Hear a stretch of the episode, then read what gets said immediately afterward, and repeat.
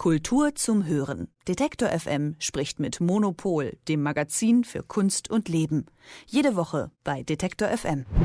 Kommende Woche wird noch etwas mehr Leben in den Regents Park in London kommen, als da ohnehin schon ist. Denn nächsten Mittwoch startet genau da die Kunstmesse Freeze London. Und in diesem Jahr, da gibt es sogar ein Jubiläum zu feiern, nämlich das 20-jährige Bestehen.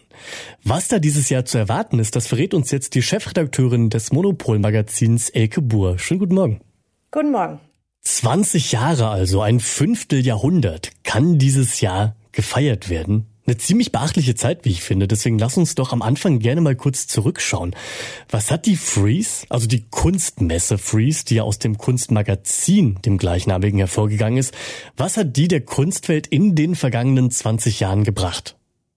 Es ist schon ganz interessant, als die Freeze gegründet wurde, äh, waren Kunstmessen natürlich, also gab es Kunstmessen schon seit einer ganzen Weile. Trotzdem fühlte sich das neu an. Also die hatten erstmal dieses Prinzip, sie haben Zelte aufgebaut im Regents Park, wo man erstmal denkt, ah, das ist ja nicht so cool irgendwie. Äh, aber die Zelte waren so schön, also dieses, diese weißen Zelte in diesem Park, die haben die Leute dann doch relativ schnell überzeugt. Und was ich ähm, interessant fand an der Freeze vor allen Dingen war, dass sie so ein Diskursprogramm gemacht haben. Also sie kamen ja aus dieser Kunstzeitschrift und ähm, das war ja auch erstmal so ein bisschen schwierig nach dem Motto, jetzt machen wir hier äh, Kunstmarkt äh, anstatt Kunstkritik. Das hat sich dann aber sehr schnell erledigt, weil ja sowieso der Unterschied zwischen, also die Nähe zwischen dem Diskurs und dem Markt ist ja sowieso mit längst so groß, dass man da überhaupt keine, äh, kein, kaum einen Unterschied merken kann. Jedenfalls haben die ein ganz ambitioniertes Diskursprogramm gemacht am Anfang. Also es gab da wirklich interessante Talks und ähm, das wurde dann im Laufe der Jahre allerdings äh, von den ganzen anderen Messen auch so erfolgreich kopiert, dass es mittlerweile die Freeze gar nicht mehr auszeichnet und die Talks auch überhaupt nicht mehr so interessant sind. Also die sind, haben da ganz schön runtergefahren.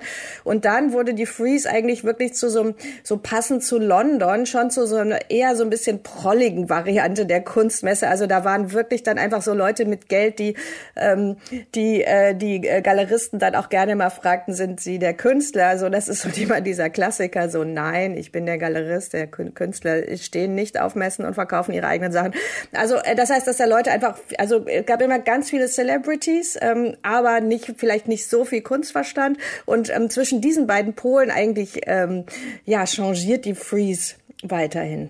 Ich habe zur Freeze im vergangenen Jahr bei euch gelesen, da erinnere ich mich noch dran, dass die Freeze 2022 überraschend weit weg von den ganzen weltweiten Krisen war.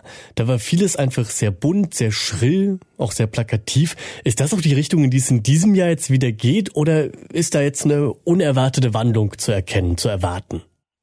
Ich glaube, das kann man sowieso von Kunstmessen gar nicht so anders erwarten, also dass sie äh, jetzt nicht die ganze Zeit die Krisen der Welt reflektieren. Äh, schließlich äh, soll da Kunst verkauft werden. Es ist ja keine kuratierte Ausstellung, also das verwechseln Leute oft. Es gibt da niemanden, der, der jetzt äh, die, die gesamte äh, Messe kuratiert, sondern es gibt immer nur kleine Sektionen, wo ausgewählt werden. Ansonsten sind die Galerien ja selbst verantwortlich für das, was sie da zeigen.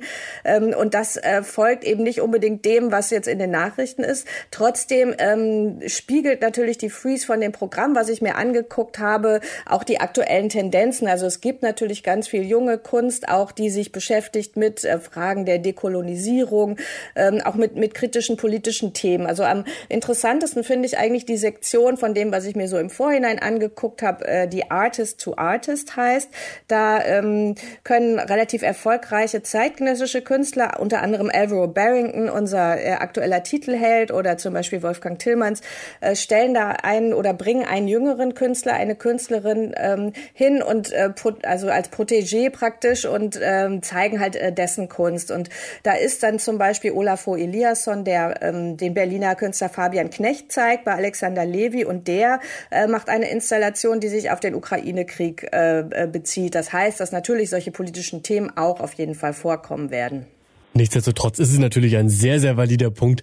Bei einer Kunstmesse ist es ja nicht so einfach, da irgendwas zu kuratieren.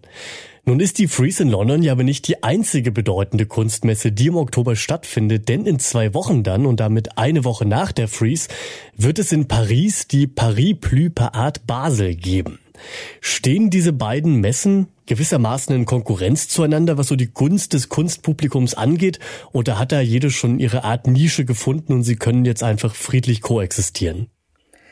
Nee, das ist äh, eine ganz große und lebendige Konkurrenz. Also es ist ja auch so, dass die beiden, also sowohl äh, die Parapluie als auch die Freeze in London, hängen ja an einem ganzen Konzern. Also bei dem einen auf der einen Seite die Art Basel äh, gegen die Freeze und die äh, Freeze ist mittlerweile auch in Seoul. Sie ist äh, ähm, äh, sie ist in Los Angeles, also die hat sich auch äh, praktisch über den Globus äh, ausgebreitet. Außerdem wird die Freeze mittlerweile von den USA aus also die wurde irgendwann aufgekauft.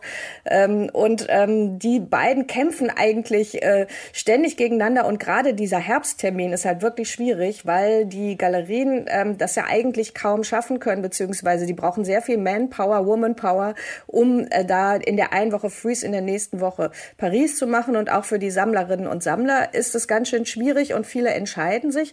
Und ähm, es ist halt so, dass die, äh, dass die Pariser Messe, die war halt jahrelang ähm, hat die, also die, die Vorgängermesse der Paris Plus äh, war auf jeden Fall nicht so interessant wie die Freeze eigentlich, ähm, wirklich sehr lange. Dann hat sie stark aufgeholt und jetzt, wo Basel das macht, also wo es von Basel aus gemacht wird, ist die Pariser Messe total spannend, weil die halt auch, das ist wie ja immer der, der Neuigkeitseffekt, wenn man will halt gucken, was machen die. Und die Stadt ist spannend, also durch den, durch den Brexit haben die Leute irgendwie nicht so viel Lust auf London, oft während Paris hat halt diese Verbindung zur Modeindustrie und ähm, die Messe möchte da auch äh, drauf setzen, also die Pariser Messe, dass man da wirklich auch die Stadt äh, dann gut ausnutzt. Und deswegen ähm, ist es total offen. Also ähm, andererseits hat die Freeze natürlich jetzt ihr 20-jähriges Jubiläum. Das ist, das ist auch nochmal spannend. Und was die, äh, was die Londoner eigentlich schon immer gut hingekriegt haben, ist, dass es so diese eine sehr gute Verbindung gibt zwischen den Institutionen in der Stadt und zwischen der Messe. Also es gibt zum Beispiel jetzt auf der ähm, in London ähm, gibt es eine große Sarah Lucas Ausstellung in der Tate. Äh, das ist eine tolle Künstlerin Künstlerin und die ist natürlich auch auf der Messe dann sehr präsent.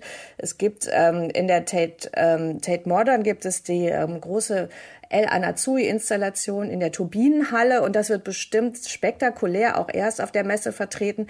Das heißt, man hat so eine ganze Freeze Week. Das machen die Pariser jetzt natürlich auch. Also ähm, ich finde das, ich finde das Rennen ist irgendwie offen und es wird auf jeden Fall spannend wieder für diesen Herbst. Das erzählt die Chefredakteurin des Monopol-Magazins Elke Buhr. Und Elke, ich habe mir übrigens mal die Freiheit genommen und nachgeschaut vom Freeze-Magazin, das ja der Ursprung dieser Messe ist. Von diesem Freeze-Magazin gibt es 238 Ausgaben und beim Monopol müsste das auch in der Drehe ungefähr so sein. Gibt's von euch also auch bald noch eine Messe, die die Konkurrenz belebt? Auf keinen Fall, weil wenn die Welt eines nicht braucht, dann weitere Messen. Ich finde das sowieso interessant, dass dieses, dieses Format der Messe, also inhaltlich können die immer alles Mögliche reflektieren, aber was sie da eigentlich selber machen aus Nachhaltigkeitsgründen, ob es eigentlich Sinn macht, dass ständig die ganze Kunstwelt irgendwie durch die Gegend fliegt, alles irgendwo hin transportiert und dann da eine Riesenmesse macht. Also das reflektieren die nicht und ich glaube, ähm, also das Modell der Messe im Moment funktioniert's noch, aber äh, zukunftsweisend ist das nicht wirklich. Insofern, wir lassen die Finger davon. Also der Oktober wird nicht noch voller werden, als er eh schon ist. Elke, ich danke dir. Gerne. Kultur zum Hören. Detektor FM spricht mit Monopol, dem Magazin für Kunst und Leben. Jede Woche bei Detektor FM.